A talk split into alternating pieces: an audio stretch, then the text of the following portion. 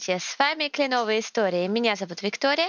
Добрый день, меня зовут Михаил. Мы продолжаем вам рассказывать истории прямиком из Канады. И сегодня мы с Михаилом обсуждаем очень интересную тему, которая сильно отличает Канаду от э, других стран. Мы сегодня поговорим про мусор. А для меня, как э, ньюкамера, конечно, разделение мусора после московского безобразия, скажем так, в этом вопросе, было нечто шокирующее. И, конечно, мне пришлось первые пару недель очень сильно привыкать ко всей этой теме и технологии с разделением мусора. Миш, давай ты немножечко обрисуешь ситуацию, как выглядит политика разделения разделения мусора в Канаде? Да, политика разделения мусора во многом зависит от а, города, в котором проживает человек. Но в целом общая характерная черта для всех без исключения городов — это, конечно, обязанность мусор разделять. Есть разные отношения муниципальных властей к тому, как люди эту обязанность выполняют. Вот, например, в том месте, где живу я, я живу в Оквиле, это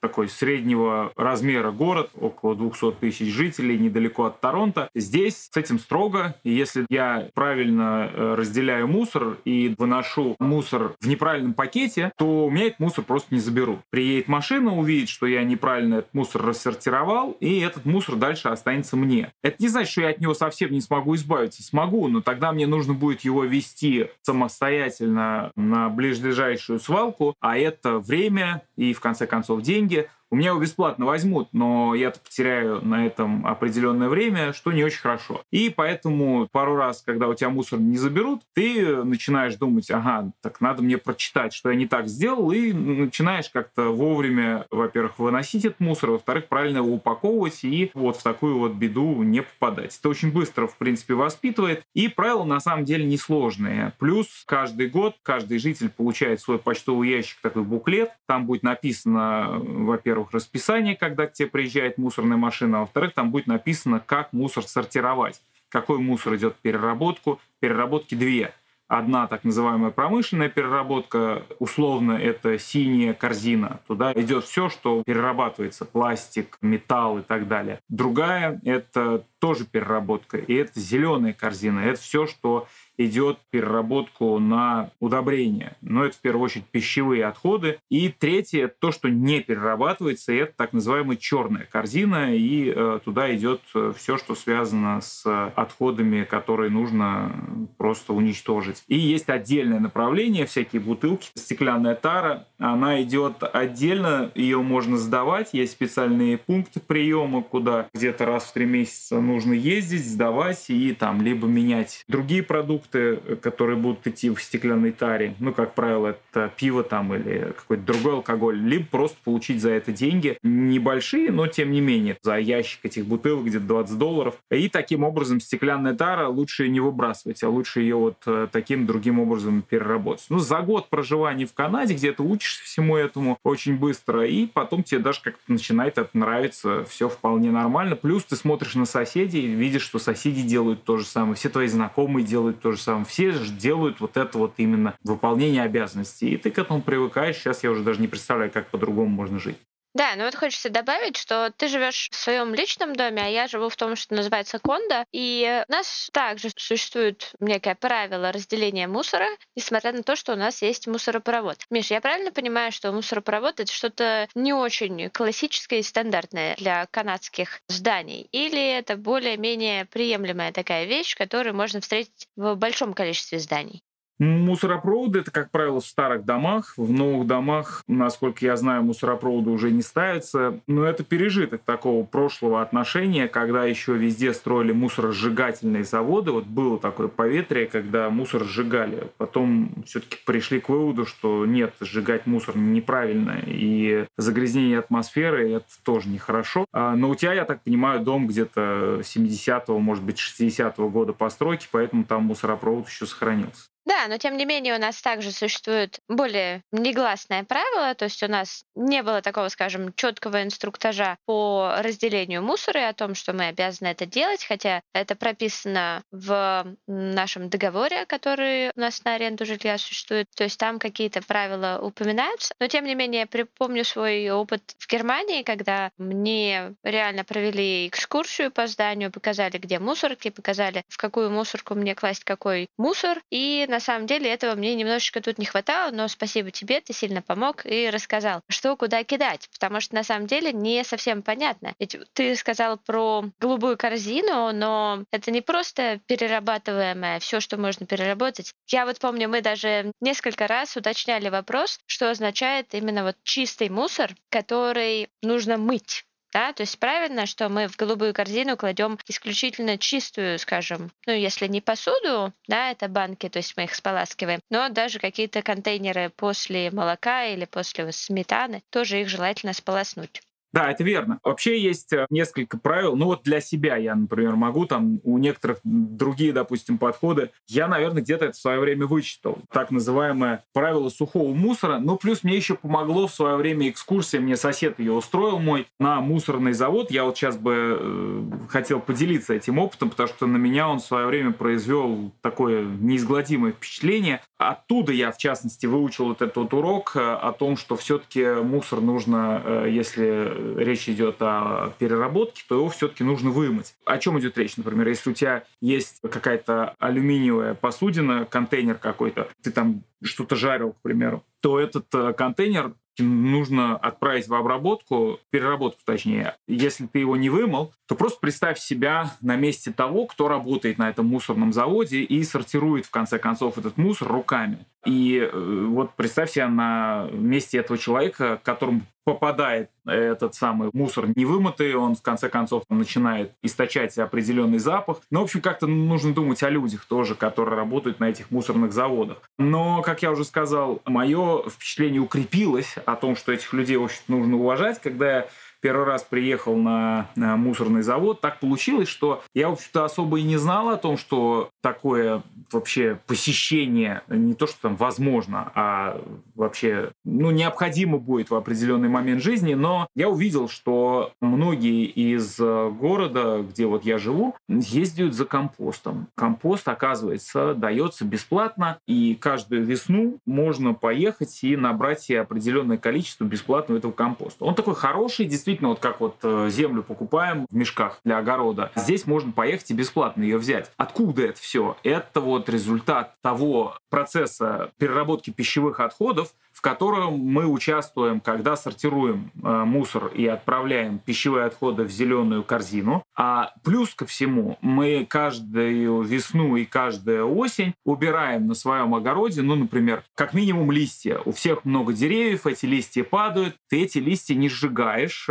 как, например, в некоторых странах привыкли, да, набрал большую кучу, подпалил ее, она дымит, этого здесь не делают. Вместо этого всю эту кучу складывают вдоль дороги, приезжает такой большой пылесос промышленный на колесах, и эти листья все засасывает. И плюс ко всему всякие там ветки, палки, остатки травы, ботва и так далее. Все это идет в мешки и тоже ставится вдоль дороги, и это все забирается. А потом везется в специальные для этого созданные такие как компостные заводы, что ли. Это часть мусороперерабатывающего предприятия, которые успешно делают из этого как раз этот самый компост. Что удивительно, на меня вот действительно произвело впечатление, это то, что вот этот вот весь э, мусорный завод, назовем его так, во-первых, там нет никаких ворон, птиц, ничего этого нет. Там они что-то делают, по всей видимости, так же, как на территории аэропорта. Там есть орнитологическая служба. Но мне сосед объяснял, что у них на некоторых мусороперерабатывающих заводах есть даже служба с орлом человек специальный, который периодически это орла выпускает, и его прям нанимают специально, и он там таким образом этим орлом отпугивает птиц. Но это помимо всяких там звуков, которые дополнительно еще птиц отпугивают. То есть птиц там нет. Там нет запаха.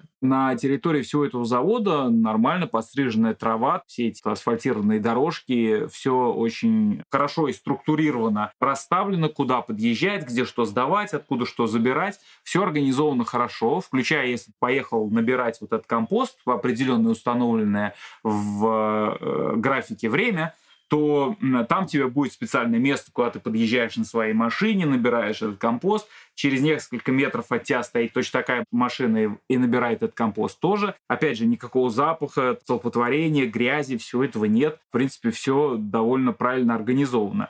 И тут же есть большая, отведенная специально для строительного мусора зона, назовем ее так, а, где тоже все сделано под то, чтобы человек, который привез строительный мусор, а строится здесь очень много э, людей, вот они этот мусор не просто сваливают там из машины, а они его по разным кучам раскидывают. Ну, например, в одну кучу у меня пойдут палки, в другую кучу у меня пойдет э, шифер, в третью кучу у меня пойдет бетон, в четвертую кучу у меня там пойдет еще какие-то другие отходы. И за этим, в принципе, все следит человек. Я там не видел, что были какие-то прикрикивания, вы не туда положили, потому что все очень легко расписано. То есть ты, в принципе, когда подъезжаешь на своей машине, ты на этой машине привез мусор, и тебе можно на этой машине продвигаться от ямы к яме, там специальная такая, ну, я ее называю яма, да, а она на самом деле не яма, это ты на возвышенности, она для тебя яма, а это просто место, куда ты скидываешь тот мусор, который нужен, там на большой табличке так сделано. И там все логично сделано. Ты, например, сначала, как правило, выбрасываешь палки,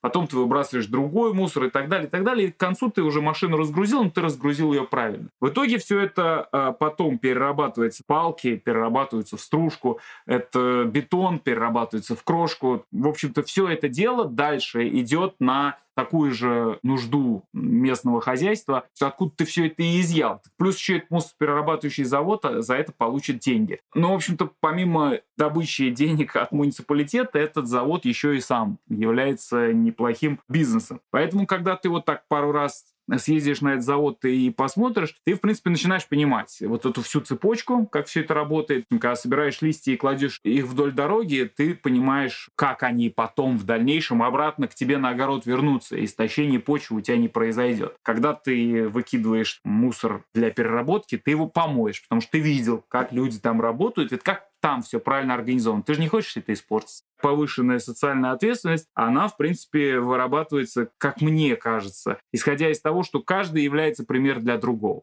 Ты посмотрел, например, как работает этот завод, тебе приятно в этом поучаствовать. Да? Другие люди на тебя посмотрели и также, в принципе, делают, как и ты. Там, все твои соседи смотрят на тебя. Ну, в общем, такого рода общественное поручительство я бы это назвал.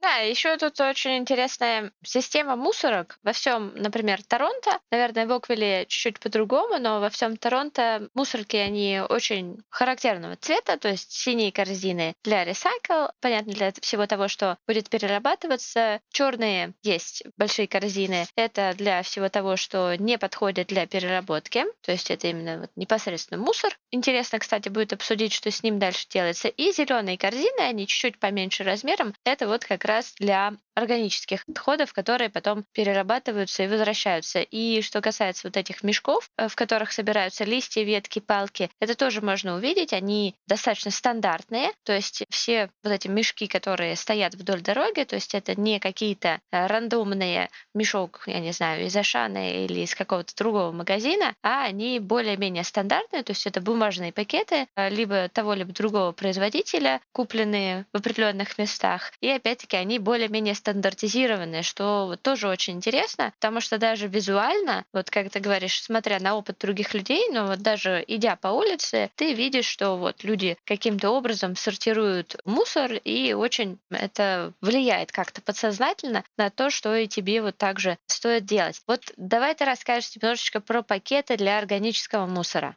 Да, действительно, есть такие пакеты. Это вот одна из э, первых ошибок, э, которую многие делают, с которыми сталкиваются. Как-то есть привычка у тех, кто только приезжает, все-таки даже если и есть желание сортировать, все-таки остается старая привычка использовать для пищевых отходов все те же самые пакеты, которые обычно приносишь там из магазина. И пластиковый пакет использовать для того, чтобы в него складывать пищевые отходы. Таким вот образом даже складывать зеленую корзину. Так вот, э, в Оквиле, допустим, э, если человек, который забирает мусор, увидит, что у тебя пищевые отходы находятся в пластиковом пакете, он же заглядывает в твою эту зеленую корзину перед тем, как ее опустошает. Он э, наклеивает тебе такую специальную бумагу на эту корзину и говорит, что мы не забрали ваш мусор, потому что вы неправильно сложили его не в те пакеты. А пакеты есть специальные, они органические. То есть пакеты для бытового мусора, для остатков пищи, а все того, что идет в этот компост, они должны сами по себе, в конце концов, разлагаться. Они недорогие, они везде продаются, к этому просто нужно привыкнуть и понимать, что, в принципе, для того, чтобы у тебя этот мусор в дальнейшем приняли, ты его должен сложить в правильные пакеты. Ну и по большому счету для мусора есть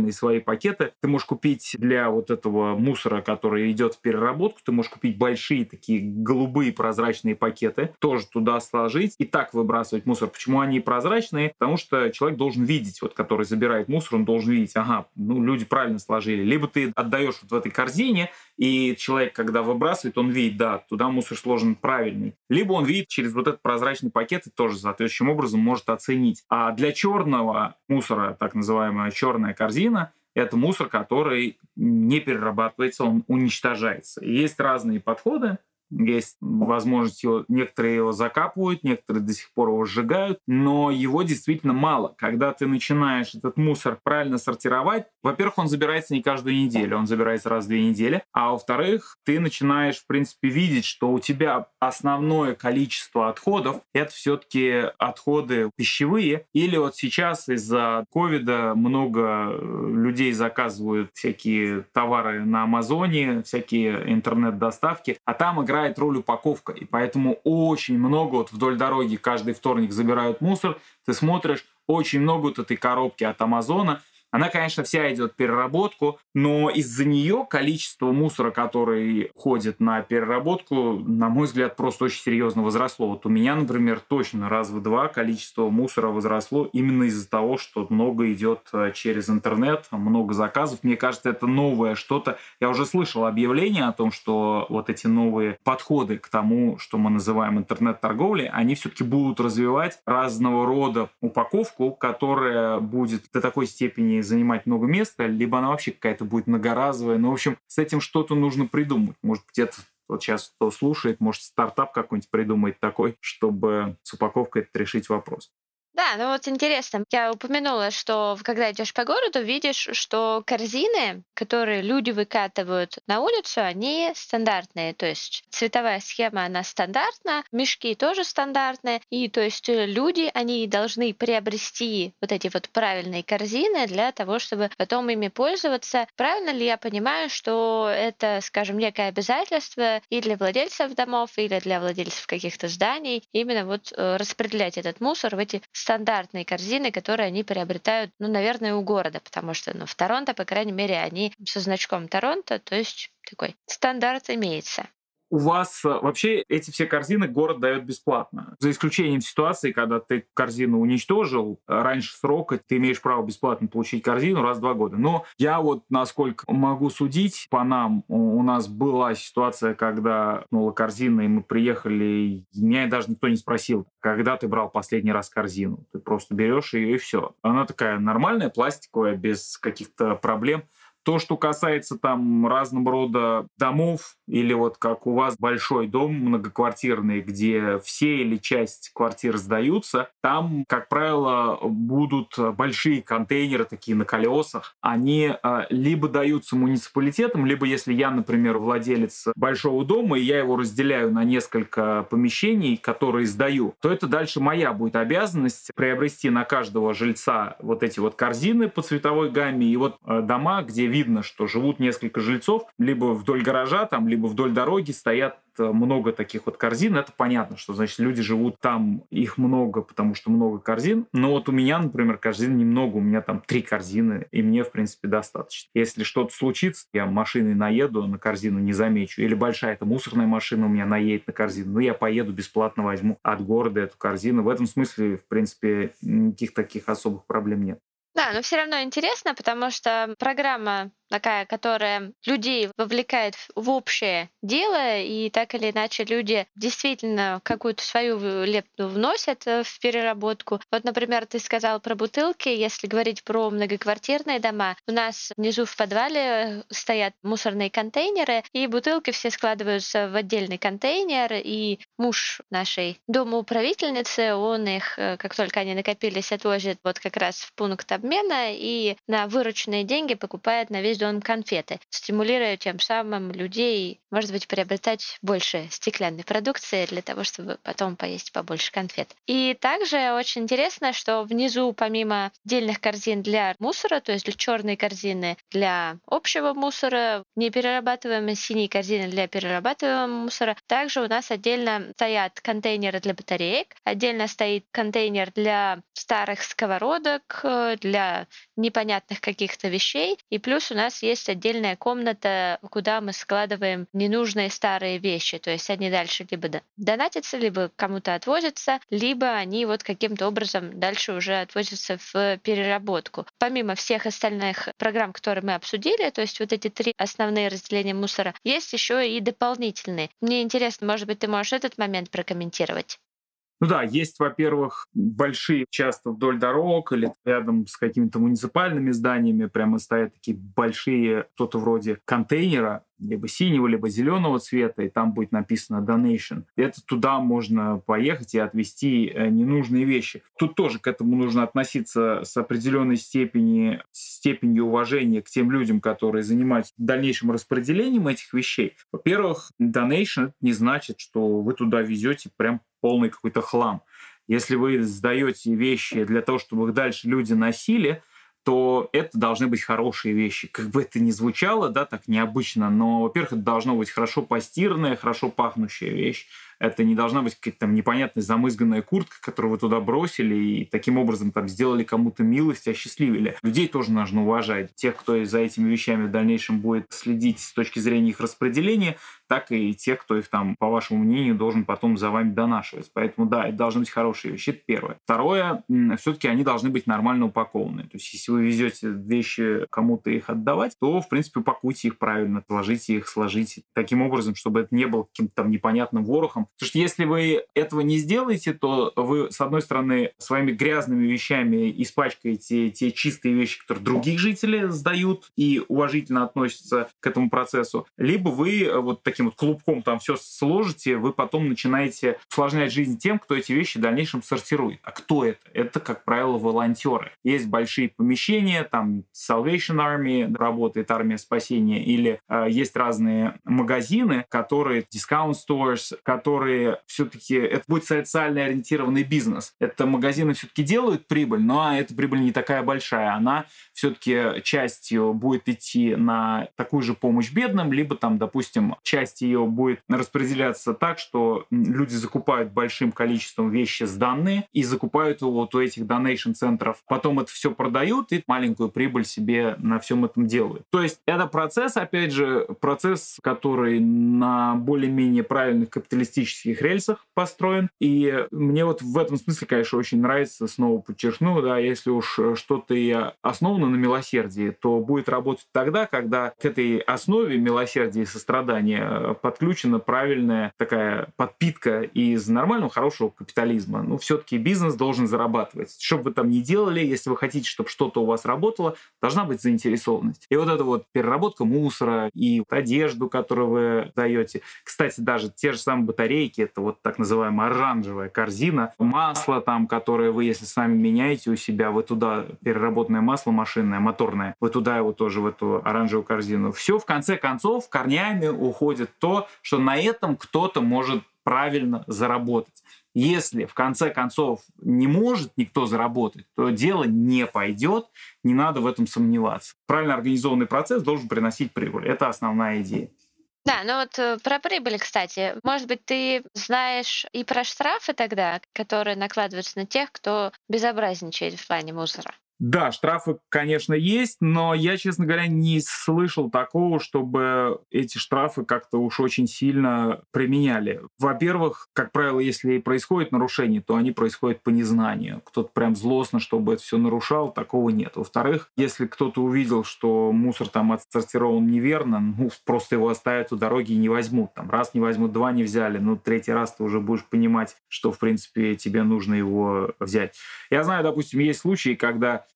люди, может, по незнанию, может, из-за лени, ну, я не знаю, с чем это связано, но, в общем-то, есть люди, которые вот едут, делают у себя ремонт, и вместо того, чтобы мусор, который является результатом его ремонта, отвести на мусорку, его распределяет по маленьким таким э, кучкам и э, развозит этот пакет, подкладывая его дополнительно к тем, у кого он видит, что мусора мало. Ну вот я так разложу, и ну опять никто не будет этому сопротивляться. Мне так подкладывали, да, там пару раз я видел. Ну хорошо, подложил там, ничего страшного, я-то от этого никаким образом не пострадаю. Но люди таким образом там экономят 2 доллара. Наверное, имеет значение, когда ты делаешь ремонт, когда у тебя много вот такого рода мусора, да, наверное, там лишние там 300 долларов ты сэкономил, наверное, это имеет значение. Хотя, на мой взгляд, проще просто там правильно организовать процесс твоего ремонта, там, заплатить за этот контейнер, в дальнейшем увезти его на ту же самую мусорку, заплатить там небольшие деньги и таким образом от мусора правильно избавиться. Вот такие вот случаи есть. А так, чтобы прям какие-то были серьезные штрафы, я, в всяком случае, такого не слышал. Хотя, наверняка, они есть. Все штрафы в Канаде серьезные, и это будут десятки тысяч, если это будет серьезное нарушение. Вопрос в том, что применение этих серьезных штрафов очень редко дотягивает до самой верхней планки.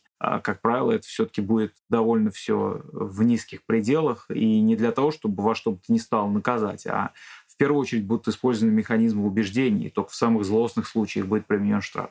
И на самом деле это выброс мусора в таких, скажем, не предназначенных для этого местах. То есть в Торонто, вот насколько я знаю, есть такой штраф, который от 10 тысяч до 25 тысяч для вот именно такого э, рода нарушений, когда люди выбрасывают большое количество мусора в каком-то, я не знаю, может быть, заповеднике, может быть, в каком-то природном месте, которое не предназначено совершенно для того, чтобы там что-то кто-то выбрасывал. Но вот про выбрасывание тоже э, в непонятных местах местах, тоже типично для Торонто. Идешь по улице, прекрасно выглядящей улице, травка, цветочки, деревца, матрас или какая-то дополнительная мебель, еще кто-то. То есть кто-то переезжает, и вот таким образом они избавляются от того, что им не нужно. Куда потом уходят матрасы? Есть специально для подобного рода мусора специально отведенные дни. Как правило, они раз в месяц. И в буклете, который каждый получает раз в год, ну или его можно заказать отдельно, если там потерялся, бесплатно его доставить по почте. Но, в общем, в этом буклете будет указано прямо специальными изображениями, допустим, стул так будет нарисован. И это как раз день, когда забирают вот такой мусор. В этот день можно сложить все это дело у дороги, и приедут, заберут. Ну вот у нас, например, просят отдельно, чтобы не просто ты в этот день у дороги этот мусор сложил, а ты еще и позвонил, что вот я там оставил плиту газовую или шкаф, или все что угодно. Плюс есть люди, которые, у них прямо хобби там, плюс деньги на этом они зарабатывают как бизнес. Они ездят сами. У некоторых, как правило, пенсионеры делать нечего человеку, у него хороший гараж, он э, собирает такого рода вот мусор, стулья какие-то. Есть люди, которым совершенно нет времени на то, чтобы себе этот стул починить. Он взял его, выставил у дороги, весь этот мебельный гарнитур, а вот люди, у которых там сидит на пенсии, делать ему особо нечего, у него хороший гараж, он собрал вот эту мебель из нее, что-то подделал и потом там продал. Канада — это вообще страна так называемых э, backyard sale, э, когда у тебя из гаража ты можешь там что-то продавать. Есть и такое. Но если тебе не нужен шкаф или матрас или что-то, или ты переезжаешь, или по другим каким-то причинам решил обновить свою мебель, ты можешь это выставить в определенный день, и это все заберут бесплатно. Приедет специальная машина, и специально для этого как раз процесс существует. Куда они это девают? Та же самая переработка. Если шкаф деревянный, он идет вот в ту яму с деревом. Если что-то будет, телевизор там или там старая микроволновка, она пойдет в специальную обработку, куда электроника перерабатывается, ну и так далее. То есть, в принципе, весь процесс, о котором я говорил, это распределение, оно и здесь работает, только здесь у тебя сами забирают люди. Либо ты можешь все это дело сложить, если очень много у тебя мусора, и ты решил один раз избавиться и все. Ты можешь, э, допустим, он взял э, грузовик в аренду, все это дело сложил, приехал на мусорку и таким вот образом от этого избавился, то тебе нужно будет за это заплатить. У тебя будет определенная по весу насчитана сумма. Не скажу, что она небольшая. Где-нибудь за грузовик, если будет мусора тонны или полторы, придется заплатить долларов 200. Ну, то есть смотри, как тебе удобно. Да, ну в любом случае, на самом деле, тут очень приятно осознавать, что ты как-то вот причастен к тому, чтобы сделать, я не знаю, если планету не зеленее, но, может быть, чуть-чуть чище, как-то определенным образом относиться к переработке мусора. В детских школьных программах постоянно наблюдаю, что у них обязательно, начиная с детского сада, обсуждаются темы переработки мусора, что делать, куда выбрасывать это. Наверное, детей лет с четырех начинают это обучать, скажем, институционально. И вот такая дисциплинированность в плане в отношении мусора, она очень впечатляет, потому что когда впервые приезжаешь, наверное, из другой страны, где это еще не так сильно институциализировалось, не так сильно вошло в норму, но тем не менее дисциплинированность канадцев, она тут впечатляет и восхищает. И еще хочу добавить, что енот, такой, скажем, негласный символ Торонто, он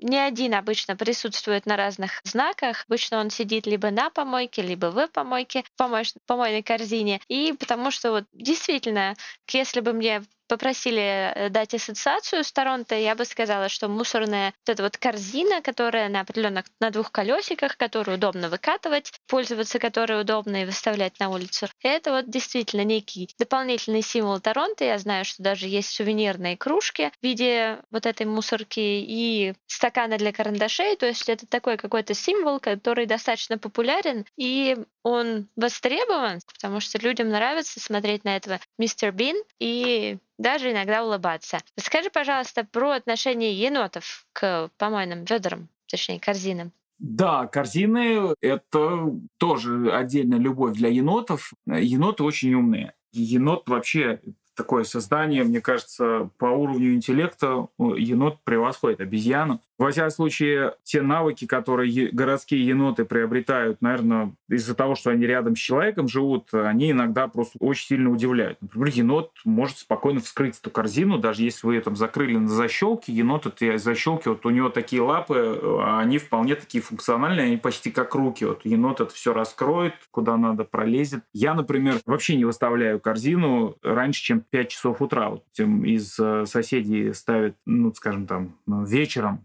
чтобы утром не просыпаться. Ну, так как я рано просыпаюсь, мне, в принципе, не проблема в 5 утра вытащить все это дело. Но большое преимущество такого подхода в том, что за ночь еноты этот мусор не растащат. А вот э, у многих соседей потом такая нехорошая картина, когда видишь, что твою эту корзину еноты растащили. Поэтому да, тут надо, во-первых, корзина почему и обновляется. Если она у вас старая, то э, значит на ней защелки плохие. И эти защелки легко еноты отщелкнут и будут питаться потом из этой вашей корзины, как еноты питаются, там видно потом, будет семья целая рядом с этой корзиной, все будет разбросано. Ну, в общем-то, енотам будет весело, это такой будет ресторан у них ночной, но вам потом все это убирать. И плюс э, дополнительно, конечно, вот невыгодно тот раскидывать, если даже вдруг получилось так, что вы там что-то оставили, забыли у себя после пикника в вашем огороде, то это весьма чревато тем, что к вам придут еноты, ну или как минимум там кролики. Ну, в общем, любая вся какая-то такого рода живность, которая будет знать, что у вас есть чем поживиться, она к вам потом вернется. Плюс еноты, конечно, такие создания, которые везде пролазят. Вот у нас на прошлой неделе на нашей улице семь домов э, были как раз жертвами того, что в чердак пролезли еноты, потому что еноты сейчас рожают, и залезли на чердак, и это, конечно, проблема, потому что нужно будет вызывать службу, и соседи вызывали, служба это стоит серьезных денег, которые на самом-то деле с енотом с этим ничего не делают делает. Она его просто спокойно берет, отвозит его там за какие-то пару километров и спокойно выпускает. И дальше уже енот, если ему понравился у вас на чердаке, он может, в принципе, к вам вернуться. Тогда вам опять нужно будет пройти через тот же самую процедуру, вызвать за деньги службу, ну и, в общем-то, в ваших же интересах енотов не подманивать едой, корзины ваши обновлять, еду вот эту вот всю и мусор держать в таком состоянии, чтобы она не источала запах, Короче, вы заботитесь об окружающих, вы заботитесь об окружающей среде, когда правильно распределяете этот мусор, и вы смотрите на енотов издалека,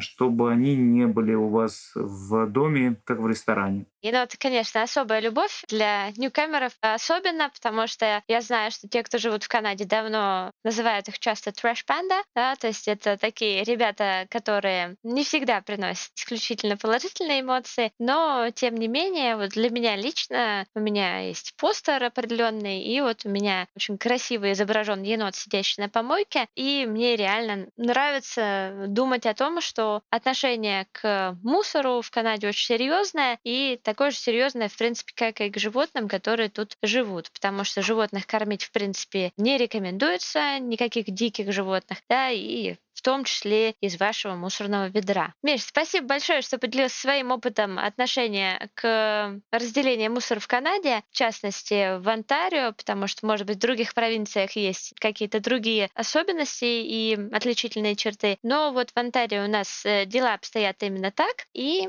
на самом деле это очень приятно. Да, спасибо тебе. Всего доброго.